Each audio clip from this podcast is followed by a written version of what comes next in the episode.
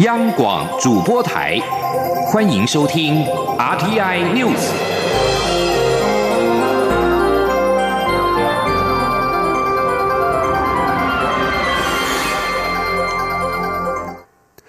各位好，我是主播王玉伟，欢迎收听这节央广主播台提供给您的 RTI News。今天是二零一九年一月三号，新闻首先带您关注两岸焦点。中国国家主席习近平二号发表最新对台谈话，重申九二共识，并且提出对台一国两制。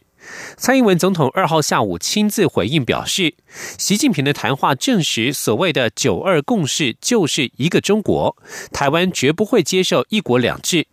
总统并且指出，在民主国家，任何涉及两岸的政治协商与谈判，都必须经过台湾人民的授权与监督，并且经由政府对政府的模式进行。前天记者欧阳梦平的采访报道。蔡英文总统二号下午在总统府亲自回应中国国家主席习近平在告台湾同胞书四十周年纪念会发表的谈话。总统表示，他必须郑重指出，我们始终没有接受九二共识，根本的原因就是北京当局所定义的九二共识其实就是一个中国一国两制，台湾绝不会接受。总统说：“今天对岸领导人的谈话证实了我们的疑虑，在这里我要重申。”台湾绝不会接受一国两制，绝大多数台湾民意也坚决反对一国两制，而这也是台湾共识。总统也指出，我方愿意坐下来谈，但作为民主国家，凡是涉及两岸间的政治协商及谈判，都必须经过台湾人民的授权与监督，并经由政府对政府的模式进行。在这个原则下，没有任何人或团体有权利代表台湾人民进行政治协商。总统并重申他在新年谈话提出的四个必须及三道防护网，强调中国不应该否定台湾人民共同建立的民主国家体制，或以分化利。利诱的方式介入台湾人民的选择，或以打压、威吓，企图让台湾人屈服，这就是台湾的立场，就是民主的立场。我方也愿意在巩固民主及强化国家安全基础上，进行有秩序的、健康的两岸交流。总统也表示，我方反对北京以利中为核心，以利诱及吸引台湾技术、资本及人才走进中国大陆的经济统战，并将全力推动壮大台湾的各项策略及。措施巩固以台湾为主体、台湾优先的经济发展路线。总统强调，过去两年来，台湾善尽区域成员的义务，积极贡献于两岸及区域的和平稳定。我们不挑衅，但坚持原则；我们饱受各种打压，但从未放弃对两岸关系的基本立场与承诺。他要提醒北京当局，大国必必须要有大国的格局。大国的责任，国际社会也正看着中国能不能有所改变，成为受到信任的伙伴。而四个必须，正是两岸关系能否朝向正面发展最基本也最关键的基础。总统并指出，所谓心灵契合，更是应该建立在彼此的相互尊重与理解。他说：“所谓的心灵契合，应该是建立在彼此的相互尊重与理解，建立在两岸政府务实。”处理有关人民福祉的问题上，例如眼前我们十万火急的猪瘟的疫情，施压国际企业涂改台湾的名称，不会带来心灵契合；买走台湾的邦交国，也不会带来心灵契合；军机、军舰的绕台，更不会带来心灵契合。总统最后重申，九合一地方选举的结果绝不代表台湾基层的民意要放弃主权，或是在台湾主体性上退让。民主价值是台湾人民珍惜的价值与生活方式。他呼吁中国勇敢踏出民主的脚步，唯有如此，才能真正理解台湾人的想法与坚持。中央广播电台记者欧阳梦平在台北采访报道。而陆委会在二号也发出严正声明，表示台湾人民绝不接受一国两制，也不会接受消灭中华民国主权的统一协商，因为专制政权不可能有所谓的民主协商。陆委会要正告中共当局，切勿误判情势，切勿采取单方决断作为。台湾人民坚定捍卫国家主权尊严的主张与决心不会改变。现在记者王兆坤的采访报道。陆委会表示。习近平的谈话内容反映了加速统一的急迫性，是一篇对台高度统战、促统与分化的宣传。陆委会并对于中共当局矮化台湾，而且片面界定的一中原则、一国两制来进行统一的工作，却绝口不提对台无情打压，不尊重台湾民主体制与人民选择权利，更排除与我执政当局沟通接触等做法，表达遗憾。习近平提出民主协商主张，陆委会指出，一中前提的民主协商是分化台湾。消灭我国主权的统一协商，因为两岸问题的本质是两岸各自坚持属于中华民国与中华人民共和国，其中虽经历对抗与缓和，但这样的坚持到今天没有改变。然而，中共当局坚持中华人民共和国是代表中国的唯一合法政府，从未正视中华民国仍然存在的事实。陆委会发言人邱垂正说：“中共领导人今天倡议的民主协商、政治谈判等，没有我们国家生存的空间。专制政权也不可能有民主协商，台湾更不会接受消灭主权的提议。一国两制在香港的实施的结果，是港人自由、法治、人权的断上，这是台湾人民对所无法接受的。”陆委会强调。中华民国凭借着民主自由体制及和平人权等价值理念，推动相关两岸政策措施，为两岸关系发展及各领域交流互动带来正面积极的活力。台湾长期以来致力维护两岸关系和平稳定发展，符合两岸及区域的基本利益。陆委会正告中共当局，切勿误判情势，切勿采取单方决断作为。台湾人民坚定捍卫国家主权尊严的主张与决心绝不改变，政府也期盼朝野团结，共同维护台湾的主权与整体利益。中央广播电台记者王兆坤台北采访报道。而在朝野反应方面，民进党立委罗志正表示，习近平的谈话有硬有软，硬的部分包括强调统一、不放弃使用武力、不容外在势力干预等等；软的部分则强调两岸交流。这也反映出了美中台三边关系在这段时间的变化，以及回应台湾的选举结果。国民党立委。江启臣则是认为，习近平的谈话守住中国一贯底线，未来中央层级的两岸交集应该不多，仍会处于相对保守的状态。他呼吁中国不要设定太多的两岸交流条件，而政府也应该发挥创意，让两岸关系朝和平、往稳健的方向发展。而在学界反应方面，中正大学战略暨国际事务研究所副教授林泰和表示，习近平的谈话内容无非就是强调中国必定统一，也明确了九二共识就是一中原则，没有所谓的一中各表。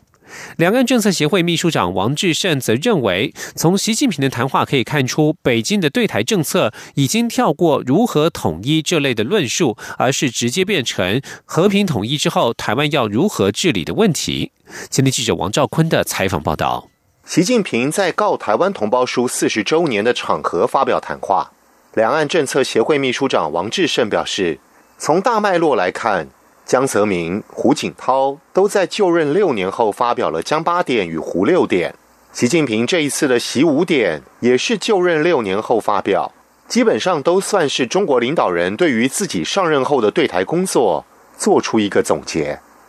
王志胜指出，习五点的前三点——和平统一、一国两制、一中原则，不脱其对台政策的基本调性；而第四点融合发展。第五点，心灵契合，则属于习近平自己的政策，也代表着习近平对台工作的施政重点。王志胜认为，习近平使用不少篇幅谈论两制如何落实，这是与过往最大的不同。因为以前讲的是如何和平统一，现在则是直接告诉台湾，统一之后你会如何被治理。王志胜说。那种所谓的那种大国的，呃，用他用他们的说法叫做战略自信。你看到的是，我告诉你哦，我就是你，你就是要统一了哦。那现在是来谈统一之后怎么安排台湾后续的问题，包括各式各样的治理可以怎么安排哦。你们可以来谈。以前是谈和平统一，如何和平统一？现在是谈和平统一之后，台湾如何治理。中正大学战略暨国际事务研究所副教授林泰和表示，习近平的谈话无非就是强调中国必定统一论调，也明确了九二共识就是一中原则，没有个表的空间。这一点，台湾人民必须清楚认知。林泰和说：“因为他的九二共识里面根本没有一中各表的空间嘛，对，等于等于没有，这没有中华民国，对对。不仅要清楚认知中国的九二共识，林泰和强调，习近平所谓的融合发展，是要透过对台经济让利与差别待遇，达到分化目的。习近平想要展示说，反正你如果接受九二共识，我就会让利嘛，然后他要让台湾知道说，有。”和没有九二共识的差别在哪边？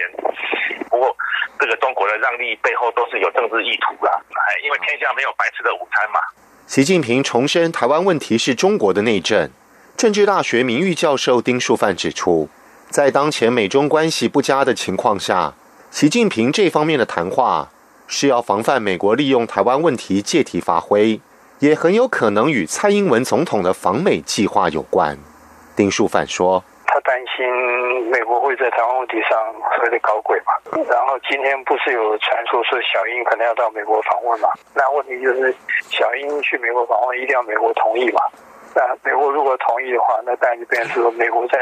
两岸中间可以可以拿翘嘛？林泰和也认为，在美中抗衡态势下，习近平透过融合发展的一系列让利作为，迎合九合一选举呈现的经济民生议题来拉拢人心。除了不让美国拿翘之外，更想反过来把台湾作为杠杆，用来对付美国。中央广播电台记者王兆坤台北采访报道。需将焦点转回到国内的政策。蔡英文总统元旦谈话宣示，新的一年将是护民主、守主权、拼民生的一年，并且表示将让收入较少的民众优先分享经济成长红利。行政院长赖清德在二号下午首度召开跨部会会议协商，初步估算分享红利规模约新台币四百多亿元。行政院发言人 Gulas Udaga 表示，会中初步估算分享红利规模约新台币四百多亿，这笔钱包括去年度税计剩余约三百亿元，以及前年度税计剩余约一百七十五亿元。这仅是目前初步估算，正确的数字有待一月中财政部与主计总处会诊资料之后才能出炉。郭拉斯强调，这两天有部分媒体用超收税来形容经济成长的红利，但这是不正确的观念。去年经济好，税收才会多，政府也谨守财政纪律，没有乱花钱，所以还掉公债法规定应还的债务之后，税计剩余才有这些钱。另外，民众今年报税小确幸将再多一桩。财政部二号表示，考量全民健保属于强制性的社会保险，民众健保依附在配偶名下，但由儿女申报抚养，则儿女报税时仍可列报其健保费扣除额，而且不受金额限制。第一百二十九届美国玫瑰花车游行一号在美国洛杉矶登场。中华航空与外交部、交通部观光局合作，今年以 Q 版哪吒三太子为造型主轴的台湾之声花车惊艳全场，蝉联国际花车首奖，更缔造连续二十七年的获奖纪录。华航在二号表示，台湾之声花车整体设计从传统的义政概念出发，用庙会神偶作为花车主题，打造全长五十五尺、宽十八尺、高三十五尺的大型花车，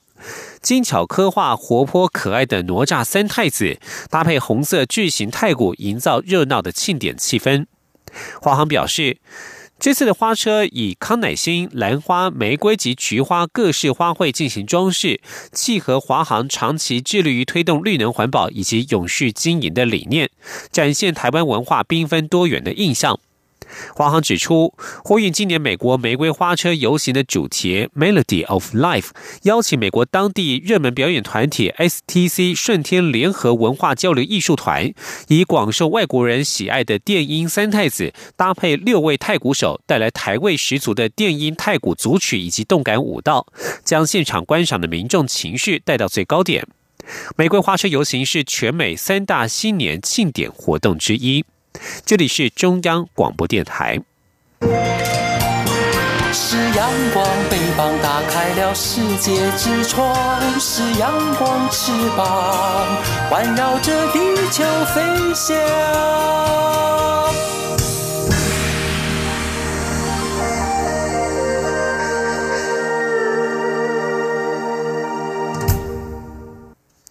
各位好，我是主播王玉伟，欢迎继续收听新闻。关心国内的绿能政策，四家离岸风电开发商为了可以适用去年趸购费率每度新台币五点八元，积极向彰化县政府说明，希望能够获得开发案的复审同意函。不过，彰化县府强调业者的说明过于简略，因此没有放行。经济部能源局在二号最后一天截止日，将业者们的最新回复送交彰化县府，也致电向县府说明。前的记者谢嘉欣的采访报道。根据今年短购费率预告草案，离岸风电费率大降至每度新台币五点一元。为此，沃旭、中能、海龙及哥本哈根基础建设基金 （CIP） 等四家离岸风电开发商积极争取彰化县政府核发复审同意函，希望赶在二号下班前获得经济部能源局电业筹设许可，进而与台电签购售电合约，以适用去年的短购费率每度新台币五点八元。不过，彰化县府上个月二十八号强调，筹备创设审查并非县政职权，且业者在渔民渔会沟通、产业合作、提升在地就业等方面说明过于简略，因此未核发复审同意函。能源局长林全能二号召开记者会指出，依照电业法规定，筹设或扩建审查需由地方主管机关、事业所属机关针对业者所呈送的计划书回复意见。而就彰化县府所提的意见，四家开发商已做好回复，能源局也在中午时分将资料整理好，发函递交彰化县府。他也会亲自致电彰化县经律处代理处长刘玉平做说明。林全能说：“处长，我会先跟他哦，这个说明说，哎，这个部分我们已经有详细看过他的内容哦，那也看过他们也有具体的回应你们彰化县所关心的部分。那我会请他们说，哎，好好的就这个部分来做适当。”的处理，这是电话上我一定会在后续这样做做这样处理。林全能强调，并不会要求彰化县府一定要在本日发出同意函，若未能核发同意函，后续能源局也会依照过去经验，扮演业者与地方之间的沟通桥梁，盼能促成风场开发案顺利实践。由于二零一五年时，彰化县府就曾针对福海离岸风力发电计划核发同意函，此次四家开发商的申请案，彰化县府却说筹备创设审查并非县政职权，也让外界联想可能和彰化县政党轮替有关。林全能仅表示，县府团队成员调动应该不大，且电业法新法上路，相关规则也与修法前差不多，承办人应该清楚了解。中央广播电台记者谢嘉欣采访报道。而这一次，中钢、哥本哈根基础建设基金、沃讯能源、北路能源与玉山能源四家离岸风电业者，因为在二号最终仍未能取得彰化县府的复审同意函，确定无法适用五点八元的费率。沃讯能源在二号深夜宣布暂停，并且重新评估大彰化离岸风电计划。沃讯能源全球离岸风电事业执行长马丁诺伯表示，沃讯必须先看到二零一九年趸购费率草案的大幅改变，才可能继续推动大彰化风场计划，并且考虑最初最终的投资决定。马丁诺伯强调，大张化风场开发成本庞大，必须有合理的趸购费率支持。因为台湾尚无成熟而且具规模的本地供应链，莫旭必须负担新进供应商的学习成本，并且共同负担建制及强化陆上电网、港口等基础设施。另外，为了因应台风、地震等特殊天然天候条件而变更设计，都大幅增加了离岸风场建制及运作维护的费用。四家离岸风电业者未能取得彰化县府的复审同意函，无法以去年费率五点八元签约。外界联想与彰化政党轮替有关，而多家业者认为，这反映出台湾投资环境政治风险高，一个选举就能让所有的事情卡住。确实，政治对经济的影响不可小觑。中国国家主席习近平二号对台发表政策谈话，抛出探索两制的台湾方案，愿意与台湾各党派对话。对此，在商界，全国商业总会理事长赖正义表示，乐见与两岸各党派做对话。但九二共识仍然是两岸能否开启对话的关键。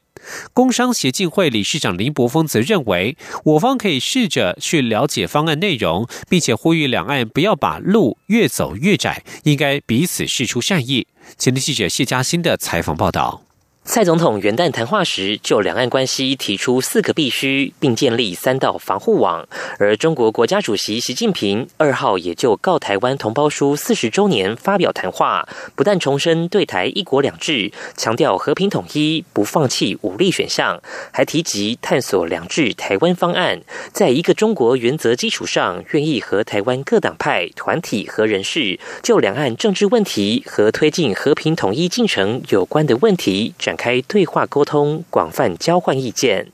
全国商业总会理事长赖正义受访指出，蔡总统与习近平两人谈话内容各谈各的，并无交集。不过，他乐见两岸各党派团体能够展开对话，但前提是民进党愿意承认九二共识。赖正义说：“觉得民进党是不是能够务实一点？是以后谈还有很多点点点往后的问题可以谈，是不是能够在九二共识之下去往下去推动去进行？要不然底下所讲的都是空白嘛，根本讲的都等于没有用嘛。”工商协进会理事长林柏峰表示，习近平提到两岸迄今尚未完全统一，是历史遗留给中华民族的创伤，这是体认到中华民国的实际存在。至于两岸各党派团体对话，他认为有讨论空间总比没有来得好。林柏峰说：“谈总是比不谈，大家更能够了解。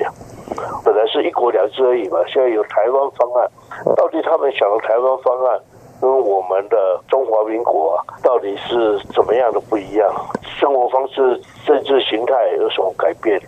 我们是也必须要去认知一下。林柏峰强调，两岸关系和平稳定是企业投资、台湾对外经贸的重要基础，且中国市场不能放。希望双方以沟通建立互信基础，呼吁两岸不要把路越走越窄，不要去钻牛角尖。双方应释出善意。包括中国应与台湾共同防疫非洲猪瘟，我方也应以更开放的心胸处理前海协会长陈云林来台见前副总统连战等。中央广播电台记者谢嘉欣采访报道。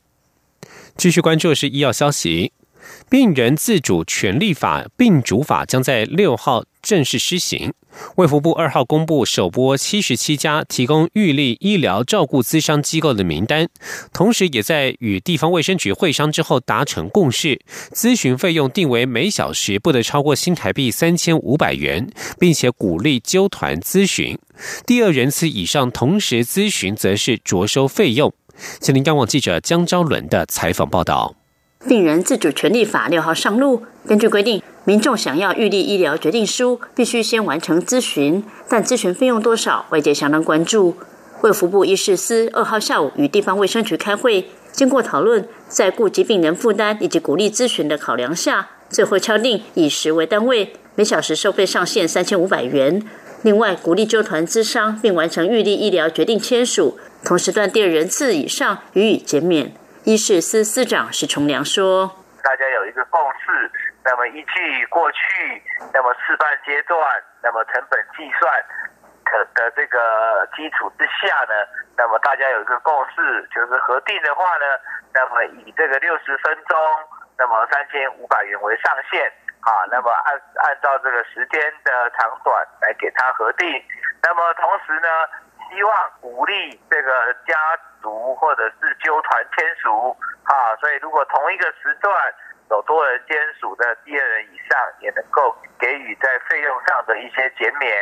卫福部近日也将公布两项补助奖励方案，包括中低收入户可在各县市预立医疗照护资商推广奖励计划的示范医院，免费接受照护资商服务；对于无法或不便出门的失能个案，可透过家庭医师到宅协助照护资商与预立医疗决定的签署。此外，为因应医化便民服务，卫福部也已经完成建制安宁缓和医疗、器官捐赠及预立医疗决定整合资讯系统平台，新增预立安宁缓和医疗及维生医疗抉择意愿书及器官捐赠同意撤回同意书之自然人凭证线上签署功能，将可大幅缩短现阶段签署注记流程，从原本的平均二十一天缩短到三天以下。卫福部表示，民众完成咨询后可当场签署。也可以运用平台系统，事后再慢慢思索，过程都可以暂存资料。一旦完成决定后，最后的资料上传，民众可持自然人凭证回到医疗院所，由医师人员上传。若后悔，也必须持证件回到医疗院所变更。卫福部表示，包括各离岛在内，全台已经有七十七家指定预立医疗照护资商医疗院，未来也将培训更多医师，协助患者预立医疗决定书。为自己规划人生最后一里路。中国电台记者张昭伦台北采访报道。文化部文资局近年投入大量的资源，深入台湾澎湖海域进行水下文化资产调查。相关的考古成果即日起在澎湖邮便局进行展出，希望让民众了解水下文化资产保存工作的重要性。今天记者江昭伦的采访报道。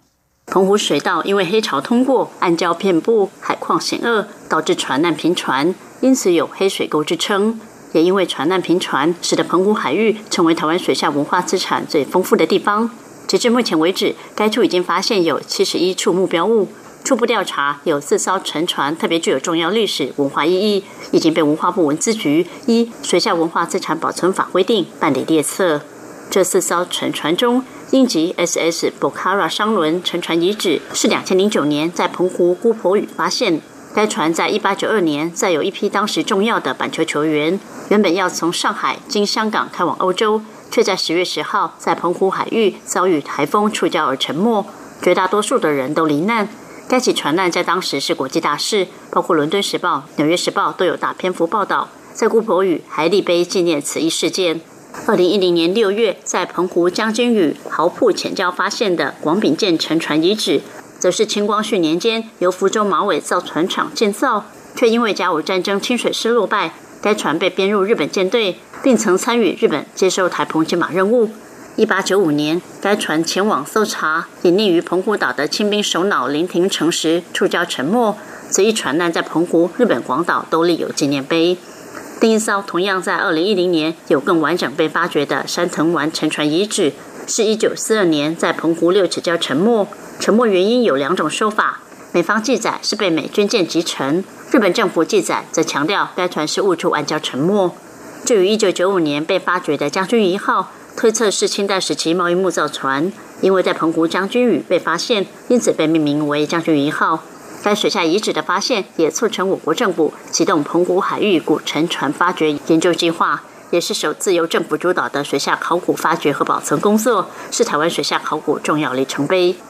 文资局古物遗址组水下文化资产科科长林鸿龙表示，台湾海峡澎湖海域在历史与地理时间轴上都有很重要的意义，很多历史事件都曾在此发生。水下海域考古工作的重要性，也就是提醒国人更懂得珍惜水下文化资产的珍贵。林鸿龙说：“我们要告诉人家，就是说我们要珍惜宝岛这一块，尤其是台湾海峡这一块的历史啊，尤其是水下文化资产，它它它像一个时间时间的胶囊啊，它一一的会被解读，然后会被发现哈，然后可以证明有很多。”存在的一些历史背景，都是在我们台湾澎湖这一块海峡发生的。林鸿龙表示，水下考古工作与调查、保存都需要人力、物力与时间投入。目前文资局最重要的工作，就是将已经发现的沉船遗址就地保存、监管保护，并将已经列册的沉船遗址进一步展开历史与文化资产价值的论述工作。此外，政府大力推动离岸风电。这些建设都可能影响到水下文化资产的保存，先前的调查格外重要。这些都是他们现阶段要努力的目标。中国电台记者张昭伦台北采访报道。新闻最后关心一则国际消息：美国代理国防部长夏纳汉二号正式上任，执掌五角大校的第一天，就首先告诉同僚，他将中国视为关键优先事项。尽管美军仍在叙利亚和阿富汗作战，他要求首长们心中要牢记中国。而在经贸方面，美中贸易谈判七号将在北京登场。随着近来金融市场重挫，现在美方谈判人员试图防止善变的川普对北京立场动摇软化。以上新闻由王玉伟编辑播报。